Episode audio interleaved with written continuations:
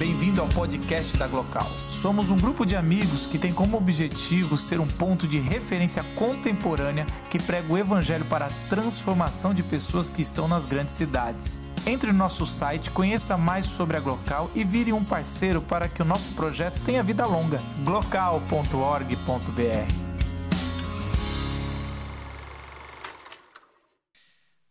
Me coube hoje falar um pouco sobre o que Antônio Cesare desenhou, né? Um pouco do relato. Eu não, eu não estudei, eu não estudei artes, né? Apesar que eu sou muito xereta, dou aula de hermenêutica e uma das coisas quando você sobre interpretação de texto é você tentar buscar a intenção do autor. E eu gosto de, de quadros famosos porque eu tento buscar a intenção do pintor. É, eu fui ver esse quadro, ó, agora chegou o um momento chique. Fui para Firenze, fui ver esse quadro. Mas, assim, sala 14. É aquelas paradas, tá ligado? Tá, tá, na Itália, tem que ir no museu, foi esse que eu escolhi. Fiquei tanto tempo na fila, passei, fiquei três segundos olhando e, e fui pro outro. Falei, acabou. Tirei uma foto no Instagram, postei falei, pronto, já dei uma de intelectual, cult. Vamos voltar. Não, é, esse quadro me impressionou o detalhe, o nível de detalhe, o nível de, de precisão. Ele é grandão, ele bate, assim. E assim, quem ignorantes como eu, é, você vai passando rápido. Quando você vê que tem fila para entrar na sala, daí você fala, é coisa famosa, aí você fica um pouquinho mais. Era coisa bacana. Mas essa, essa cena sobre o julgamento de Jesus é uma cena emblemática porque ela nos coloca num, em dois julgamentos. Né?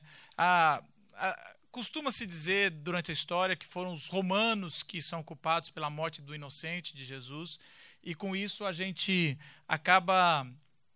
É, acaba por muito tempo criando um ódio pelos romanos, pelos italianos, e, e, e isso não tem a ver. Outros põem que são os judeus.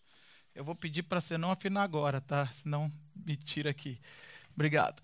É, é, outros dizem que são judeus, e, e por ser os judeus, a gente, ah, por anos, criou um ódio pelos judeus.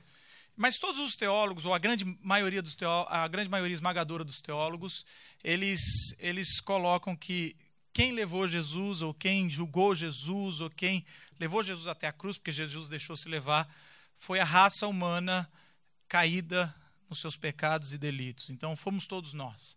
Então, a, a partir do momento que a gente entra nessa história de julgamento, é um momento que tem dois julgamentos. O mais raso, que é o julgamento de Jesus, que também é bonito, é bacana você olhar ali Pilatos, você olha Jesus, você olha os líderes ah, religiosos, você tem várias coisas. Mas, por outro lado, você cai no segundo julgamento, que é o meu e o seu. Porque a pergunta é: por que, que eu fiz de tão errado para que um inocente morra, para que Jesus tenha que ter sido crucificado. Esse é o segundo julgamento, que é um pouco mais profundo, que a gente tenta evitar, por isso que a gente gosta tanto de apontar dedo para algum tipo de povo, dizendo foi você que matou Jesus, não foi a gente. Esse quadro ele é, ele é, ele é muito forte, porque ele traz algumas coisas é, emblemáticas para mim, né? Não sou o Daniel bota, mas eu tenho algumas coisas que mexem. Primeiro que sempre o que quem está no meio de um julgamento é o, o, acusado. E eu gosto de pensar o que o, pintor, o, que, que o pintor está deixando transparecer, qual que é a mensagem sublime ou subliminar que está ali por trás, que ele pinta, mas ele está falando, olha, eu quero dar a minha opinião. E, é, e aqui, o fato de Pilatos representar o poder é, institucional, o poder de Roma, está no centro de um, de um quadro de julgamento, mostra que ali está sendo julgado ah, o império, Roma. Está sendo julgado o poder representado por Pilatos. Mas uma outra coisa que no julgamento vai, eu não sei se vocês lembram daqueles filmes que vai interrogar alguém e você joga a iluminação em quem está sendo interrogado. Mas a iluminação do Etiomo, que é o nome do quadro, Etiomo, ele ele está sobre o povo lá fora. Todo mundo que vai tirar fotografia, que sabe um pouquinho básico de fotografia, você não tira uma foto de uma janela entrando iluminação, porque tudo que tiver dentro do ambiente fica escuro, estourado. estoura lá fora e aqui fica estourado. E foi exatamente isso que Antônio Cesare decide pintar com essa maestria. Ele ele coloca isso, ele coloca o símbolo de poder romano, que são essas pilastras de pretório, que era um ambiente ah, onde ficava Pilatos, mas os judeus não podiam pisar. Se os judeus pisassem nesse território, eles não poderiam participar da Páscoa. Então eles chamaram ah, Pilatos para fora, e aqui está representado como Roma e a impureza romana já está dentro ah, de Jerusalém e dentro da cidade. Mas uma coisa que esse quadro é, me, me me mostra forte é, sobre o poder, principalmente do império, é que aqui tem um trono, trono de julgamento, e aqui tem uma é, o estandarte da legião romana. Legião Romana é uma, é uma tropa entre mil e oito mil pessoas, a gente provavelmente são três mil pessoas, e que essa tropa Roma sustentava na Judéia, do lado de fora de Jerusalém. E, e, e essa tropa custava caro, mas ela precisava estar lá para trazer paz para Jerusalém. Então, quem tinha estandarte, que era uh, Pôncio Pilatos, ele, ele tinha o poder de dizer o seguinte: se vocês não se comportarem, eu vou usar o meu estandarte e vou trazer aqui para dentro toda a legião romana e todos serão mortos para que a paz seja. Isso não aconteceu no poder de, de Pôncio Pilatos, mas aconteceu no ano 70, foi quando a legião, legião romana entra, eu ia falar urbana, olha como. Uh! Dia do rock. A legião urbana entra e Ainda. Tá vendo? Aí brinquei. Empolguei. Vocês riram, empolguei. Subiu o nível. Ah, é o Pochá. Cadê o, o das roupas floridas? Marca pessoal. Cadê ele? Ah, bom, voltando, voltando, perdi tudo. Aí eles tinham a, a, o poder da legião. É, esse quadro ele é tão forte também que no decreto, no, no credo de Nicéia, o único credo que unifica cristãos católicos, se a gente, os, principalmente os protestantes brigam por qualquer coisa, qualquer coisa é motivo de uma divisão de igreja começar uma outra, né? Ah, não gostei do seu cabelo, vamos começar a igreja do cabelo curto. Ah, não gostei, então qualquer coisa. Mas uma única coisa, o único texto, assim tirando a Bíblia, mas o único texto que define a a, a, nossa união de credos, é o credo de Nicéia que está. E, e, no credo de Nicéia, quando vai falar sobre Jesus, ele fala que padeceu sob poder de Pôncio Pilatos. Esse, essa figura, que não aparece mais nada no, no, nas histórias. Flávio José vai falar que ele é um causador de problema, alguns escritores, mas ele não aparece, mas aparece no credo, porque essa parte, esse momento do julgamento é tão forte, é tão sublime, ele é tão marcante. E eu queria ler o texto, porque eu, eu fiquei emocionado com com o, o, o, quadro, mas quando eu fui ler o texto de João, que representa esse quadro, o texto bateu mais forte que o quadro. E se eu juntando os dois, aí fica bonito. Então eu queria que, se você tiver um celular aí, abrisse em, em João 18, 33. A gente vai ler um texto até comprido, mas que é exatamente esse momento da, desse julgamento. João 18, 33, e a gente vai que vai. Pilatos então voltou para o pretório, chamou Jesus e lhe perguntou: Você é rei dos judeus? Perguntou-lhe Jesus: Essa pergunta é tua ou outros te falaram a meu respeito? Respondeu Pilatos: Acaso sou judeu? Foram o seu povo e os chefes dos sacerdotes que entregaram você a mim. Que é que você fez? disse Jesus. O meu reino não é deste mundo. Se fosse, os meus servos lutariam para impedir que os judeus me prendessem. Mas agora o meu reino não é daqui. Então você é rei, disse Pilatos. Jesus respondeu: Tu dizes que sou rei, de fato. Por, por esta razão nasci e para isto vim ao mundo, para testemunhar da verdade. Todos os que são da verdade me ouvem. O que é a verdade? perguntou Pilatos. Ele disse isso e saiu novamente para onde estavam os judeus e disse: Não acho nele motivo algum de acusação. Contudo, segundo o costume de vocês, devo libertar um prisioneiro por ocasião da Páscoa. Querem que eu solte o rei dos judeus? Eles, em resposta, gritaram: Não, ele não. Queremos Barrabás. Ora, Barrabás era um bandido. Então Pilatos mandou açoitar Jesus. Os soldados teceram uma coroa de espinho e puseram na cabeça dele. Vestiram-no com uma capa de púrpura e, chegando-se a ele, diziam: Salve, Rei dos Judeus! E batiam-lhe no rosto. Mais uma vez, Pilatos saiu e disse aos judeus: Vejam, eu estou trazendo a vocês para que saibam que não acho nele motivo algum de acusação. Quando Jesus veio para fora, usando a coroa de espinhos e a capa de púrpura, disse-lhes Pilato: Et homo, ou este é o homem, eis o homem. Ao vê-lo, os chefes dos sacerdotes e os guardas gritaram: Crucifica-o! Crucifica-o! Mas Pilatos respondeu: Levem-no vocês e crucifiquem-no. Quanto a mim, não encontro base para acusá-lo.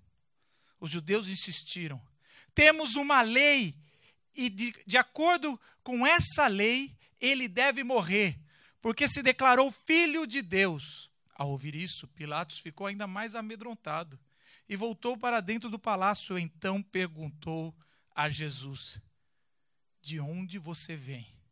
Mas Jesus não lhe deu resposta. Você se nega a falar comigo? disse Pilatos. Não sabe que eu tenho autoridade para libertar ou para crucificá-lo? Jesus respondeu: não terias nenhuma liberdade sobre mim se, é, se esta não te fosse dada de cima. Por isso, aquele que me entregou a ti é culpado de um pecado maior. Daí em diante, Pilatos procurou libertar Jesus. Mas os judeus gritavam: Se deixares esse homem livre, não és amigo de César. Quem se diz rei, opõe-se a César. Ao ouvir isso, Pilatos trouxe Jesus para fora, sentou-se na cadeira de juiz, num lugar conhecido como pavimento de pedra. Era o dia da preparação da semana da Páscoa, por volta do meio-dia. Eis o rei de vocês, disse Pilatos aos judeus. Mas eles gritaram: Mata, mata, crucifica-o. Devo crucificar o rei de vocês? perguntou Pilatos. Não temos rei senão César respondeu o chefe de sacerdotes. Finalmente, Pilatos o entregou para eles para serem crucificados. É interessante esse diálogo. Essa, essa, essa história bate, não sei se bate em você, mas bate no meu coração de uma, uma forma que, que me incomoda. Todos os diálogos, todos estão fora da ordem, todos estão, todos estão desconectados de Jesus. E, e o jeito que Jesus conversa, se entregando, às vezes me irrita. Às vezes eu falo, Jesus, não, peraí, abre o olho desses caras. O que, que é isso? Que tipo de julgamento é esse? Começa com um papo, porque os judeus levam eles para Pilatos, e Pilatos pergunta o que, que ele fez. Os judeus não sabiam dizer. Falou, não, você que é governador, dá, mata ele. Ele falou, mas vocês não sabem. E aí Pilatos entra, e porque a esposa dele já devia, e, e, e esposa e mulher sabe Sabe, deixar uma noite mal dormida, sabe? Sabe botar na cabeça. O moleque, o cara já estava com dúvida e a mulher botou e, e, e é assim mesmo. E aí ele já estava nas neuroses, estava assim, e aí ele vai lá conversar com Jesus. E é um diálogo irônico, é tão irônico, a gente não entende até hoje, os teólogos se debruçam nesse diálogo, não dá para saber quando é ironia, quando é, quando é na cara, quando tá. Porque assim, Pilatos chega e fala assim: Você é, você é rei? Aí Jesus responde: é, você ouviu falar disso ou foi Deus que te revelou? Assim. Caramba, que tipo de papo é esse? Você vai morrer, Jesus. Fala uma coisa assim melhor. Sou mesmo, toma cuidado. Dá uma carteirada. Não, eu, tô, eu sou, mas assim, foi você que, que ouviu. E aí, e aí é, Pilatos fala: você, você acha que eu tenho cara de judeu? Um cara de judeu, não. Eu queria saber qual que é a cara de Pilatos, qual que é a cara dos judeus, porque era meio que assim, ofendeu Pilatos. Eu tenho cara de judeu? Foi seus, foi seus líderes religiosos, seu povo que, que te entregou. O que, que você fez de errado, cara? E aí Jesus fala: Não, eu, eu, eu sou rei, mas meu reino não é desse mundo. Meu reino é um reino invisível. É assim, porque se fosse visível, os meus servos não teriam deixado nem meu, o povo entregar. Mas eu sou de um reino que não é daqui. Aí Pilatos se aproxima e fala: Então você é rei. Aí Jesus, tu quem dizes? Pera, para aí, parada é louca, cara. Você... Faltou alguém sair assim. Da... Ah! E é legal que Jesus fala assim, tu quem diz? É lógico, você disse antes. Tu quem dizes? E aí, e aí vem a chave, porque quem está relatando isso é João. E João sempre. O João, João, João, João é um poeta. João, eu não vou falar de João, senão eu vou ficar aqui em João. João me emociona. João é um poeta, porque João não está nem aí com fato. Ele fala assim: eu vou escrever o que eu quero. João é um poeta. Se você comparar com todos os outros evangelhos, não bate João. Mas João não está nem aí. Ele está escrevendo 90 anos depois de Cristo. Ele falou: o que importa é a minha teoria. Eu quero, que eu quero passar. É a mensagem que importa. Eu sempre gostei. Sempre para um humorista ou para um poeta, não importa a verdade, importa a mensagem. Sabe assim, quando a gente, você vai contar uma história, eu já estou mudando de assunto, mas sabe quando você vai contar a história de alguém que tem que ser engraçado? Nem o, o, o, o humorista sempre aumenta, né? É, e aí, assim, o cara fala, mas não aconteceu isso. Eu falo, não importa, não importa que riram. Então é assim, o humorista não tem esse. E agora, agora todo mundo vai falar, ah, agora João não Lógico que aconteceu tudo isso. Só que João está muito mais preocupado. Já tinha três sinóticos, já tem três evangelhos dando detalhe. Ele falou, agora eu vou mais fundo. E aí ele vai no diálogo que Jesus fala assim: Eu vim para revelar a verdade. Agora o bagulho ficou de louco. Eu vim aqui para revelar a verdade. Aqueles que conhecem a verdade, conhecem a minha voz. E aí Pilatos dá um passo para trás e fala: o que, que é a verdade? Essa pergunta, o que é a verdade, que fica sem resposta, porque ele vira para fora e, e, e, vai lá conversar com, com o povo, e aí talvez é, é mais ou menos esse momento aqui que ele: o que, que é a verdade? Dá, dá um. Fala com a minha mão, tá vendo? Foi o primeiro, fala com a minha mão. E aí, aí ele, essa cena, essa cena foi imortalizada 1500 anos depois com Francis Bacon que é o, é o pai da, da, da ciência moderna, empírica. E ele vai escrever um texto famoso sobre, sobre o que é a verdade. Porque no empirismo e na nossa cabeça moderna e um pouco pós-moderna, a gente relativizou a verdade de tal forma, porque na ciência uma verdade só é se ela é comprovada várias vezes. Você tem que testá-la. E depois que você comprova e você tira a contraprova, você fala, isso aqui é verdade. O problema é que esse método ah, de Francis Bacon não, não encaixa na fé. Não encaixa quando falamos de espiritualidade, do que estamos conversando aqui. Não se dá para testar. Não é uma experiência que eu tive religiosa ou espiritual que eu posso falar, ah, se você fizer exatamente isso, orar nesse lugar, nessa hora, nesse exato. Esse é o problema dos religiosos. Eles querem reprisar o método, mas não conseguem enxergar a essência. E aí, e aí eu, eu, eu sou confrontado, porque Pilatos representa o mundo, a forma secularizada de pensar, e eu sou assim. Eu sou totalmente, eu, relativizo a verdade. O que, que, é a verdade? Calma, cara. A gente vê. Quem entrou no Facebook vai perguntar: o que, que, é a verdade, né? A gente fala: olha isso aqui, cara, que coisa de doido. Todo mundo luta, briga. E assim, isso sempre não, não te incomodou. Só eu que sou tão pecador com essa mente. Porque assim, tem uma história no Antigo Testamento que é de três profetas: Sadraque, Mesaque, Mesaque e Abidnego. E aí o, o o imperador lá Nabucodonosor fala o seguinte: a hora que tocar a música, eu vou levantar aqui uma estátua de ouro, aquele que não ajoelhar vai morrer queimado. Se sou eu, eu ajoelho e falo: Senhor, estou contigo, certo? Não, Senhor, estou contigo, mas vou evitar problema, que é a verdade. Porque eu pensava assim, eu ainda tenho um versículo para falar, Senhor, o que o Senhor se importa é com o coração, não com a parte de fora. No meu joelho eu dobrei, mas meu coração nunca se dobrará para esse homem.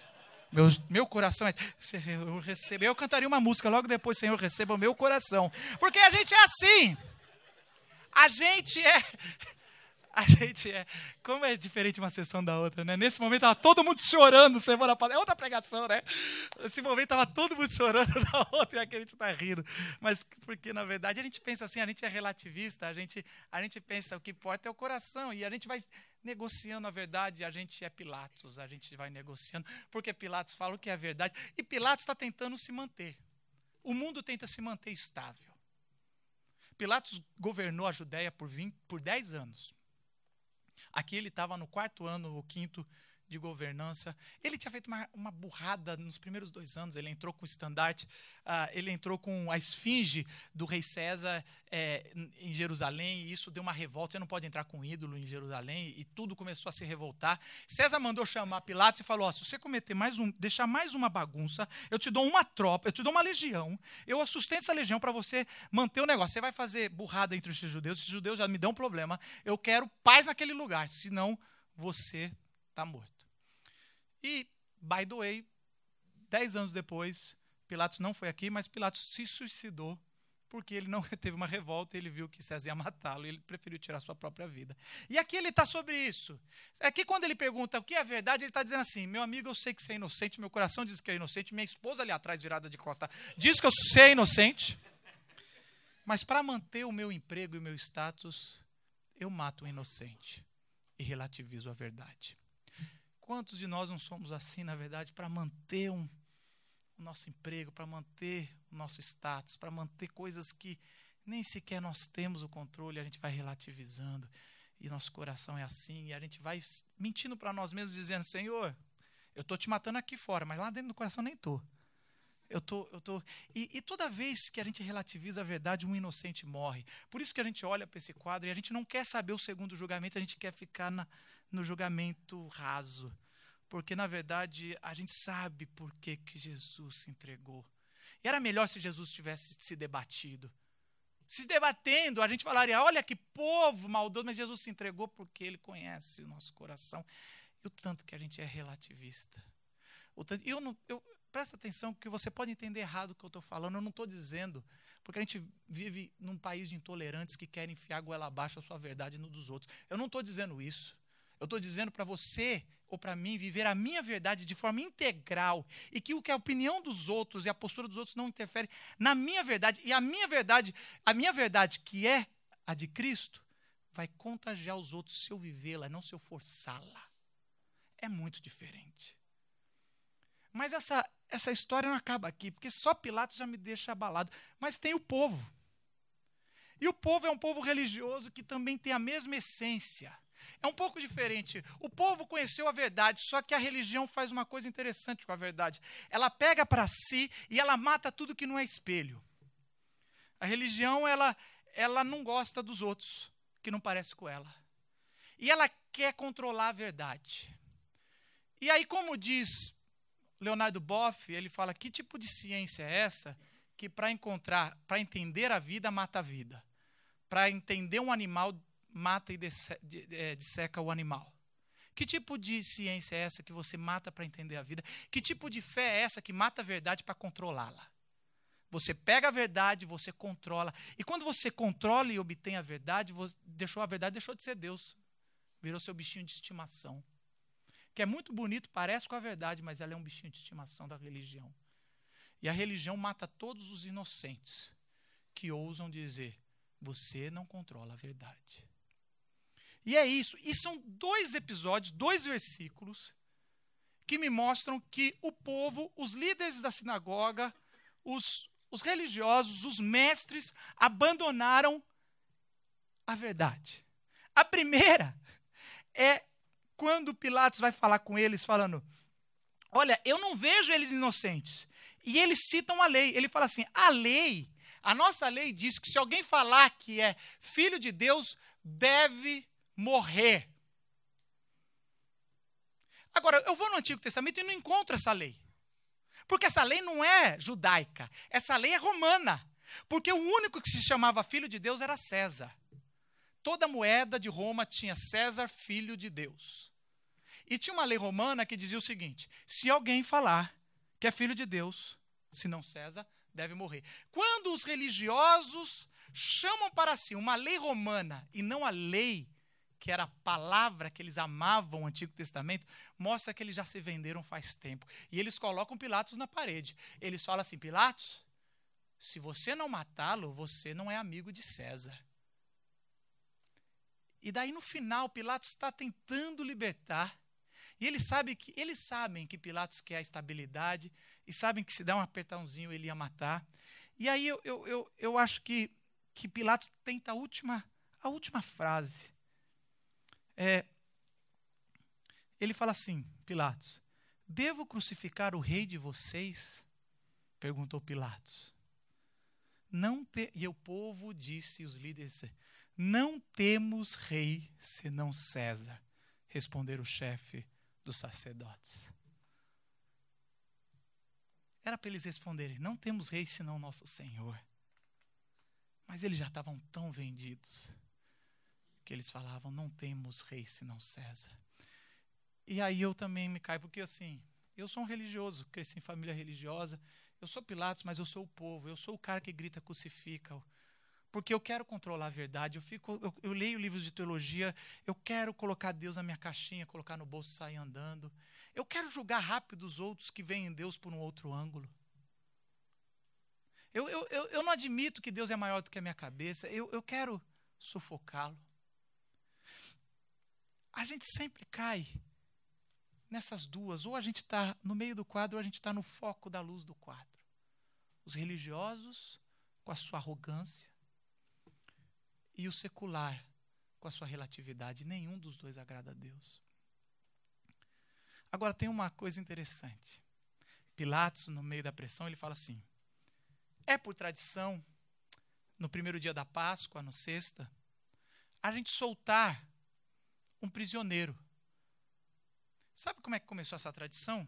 Depois que Deus libertou o povo, o judeu, do Egito, é, na Páscoa, todo ano eles iam na prisão e libertavam alguém que não tinha nenhuma razão para libertar. É como se hoje a gente entrasse no, num presídio de segurança máxima e fosse na ala dos estupradores e, e, e, assassinos de série. E a gente entrasse lá e fizesse assim: então, esse aqui estuprou cinco, esse é oito, matou três, matou doze, sai, você está livre. E aí as pessoas perguntariam, até o próprio bandido pergunta: por que, que vocês estão me, por que, que vocês estão me libertando? Porque a gente precisa sempre lembrar que Deus nos libertou sem a gente merecer. E todo ano, os judeus criaram essa tradição bonita de, no primeiro dia da Páscoa, para a gente lembrar que Deus é gracioso, a gente vai pegar um bandido e vai libertar. E Pilatos falou: Vocês não querem libertar Jesus? E eles escolheram Barrabás, que era um bandido. Mas naquela sexta-feira, não foi Barrabás que teve. Não foi Barrabás que foi livre. A gente teve a libertação. Logo depois de algumas horas, Jesus carrega sua cruz, sobe para o Monte Caveira. Os, os mortos por Roma não podiam morrer dentro de uma cidade colonizada por Roma. Então ele teve que carregar para fora, numa montanha alta, que era o Monte Caveira, porque já tinha tantas pessoas que morreram. Ele carrega aquele madeiro, eles colocam, eles crucificam. Ele pede água, eles dão vinagre. Jesus é humilhado, Jesus é crucificado nu para a vergonha ser completa. Jesus está exposto ao sol, exposto à derrota. E Jesus poderia falar: Senhor, a humanidade, a turma, a humanidade não merece ser salva.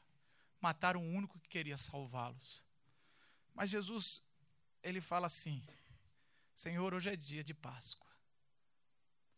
Eu tenho direito a libertar um bandido, um prisioneiro que não tem salvação e que não fez nada para ser salvo. Pai, perdoa-os porque eles não sabem o que fazem. Perdoa a humanidade. E naquela Páscoa houve o perdão meu e seu. E nós somos livres. Então, quando nós olhamos esse quadro, por um lado, nós somos culpados, sim. Se você enxergar com um pouquinho mais além do que só pintura. Você enxerga que nós somos culpados. Mas que Cristo naquela cruz, ele rogou: Eu quero libertar um. Eu quero libertar os seres humanos. Pai, perdoa-os, porque eles não sabem o que fazem. E lá ele venceu a morte. Abaixe sua cabeça, eu gostaria de orar por você. Quando Pilatos apresenta Jesus falando, este é o homem, este homo, este é o homem. Essa expressão é mais do que este é o homem, é este é o cara, este é o su homem sublime. E Paulo vai dizer que por um só homem entrou o pecado, mas por um só homem, por este homo, o pecado foi retirado e é isso que Jesus faz. Naquela cruz, Jesus morreu, mas depois de três dias ele ressuscitou. E toda língua confessará. Não há nome menor não há nome maior do que o nome de Jesus Cristo. E toda língua vai confessar que Jesus é o Rei dos Reis. E você vai poder, você pode falar isso não porque alguém te contou, mas porque pergunta de Jesus faz sentido. Foi alguém que te contou ou foi revelado para você? A minha pergunta hoje que Deus revele no teu coração que Jesus, que você é culpado, mas que Jesus te livra. E se você é livre, verdadeiramente é livre. Verdadeiramente, se Cristo te libertou, verdadeiramente você é livre. Senhor Jesus, obrigado, Pai. Obrigado porque porque a gente nesse julgamento a gente é colocado como culpado. Os meus pecados, Senhor. Às vezes nós somos igual Pilatos e a nossa essa paz que a gente quer, essa rotina, essa paz falsa que a gente quer da sociedade, relativizando.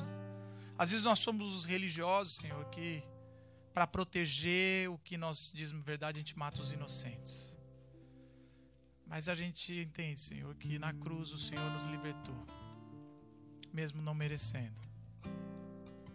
Dá um coração Dá um coração para nós, Senhor, que tem sede de Ti, que busque a Ti, Senhor, e que entenda esse evangelho maravilhoso da graça.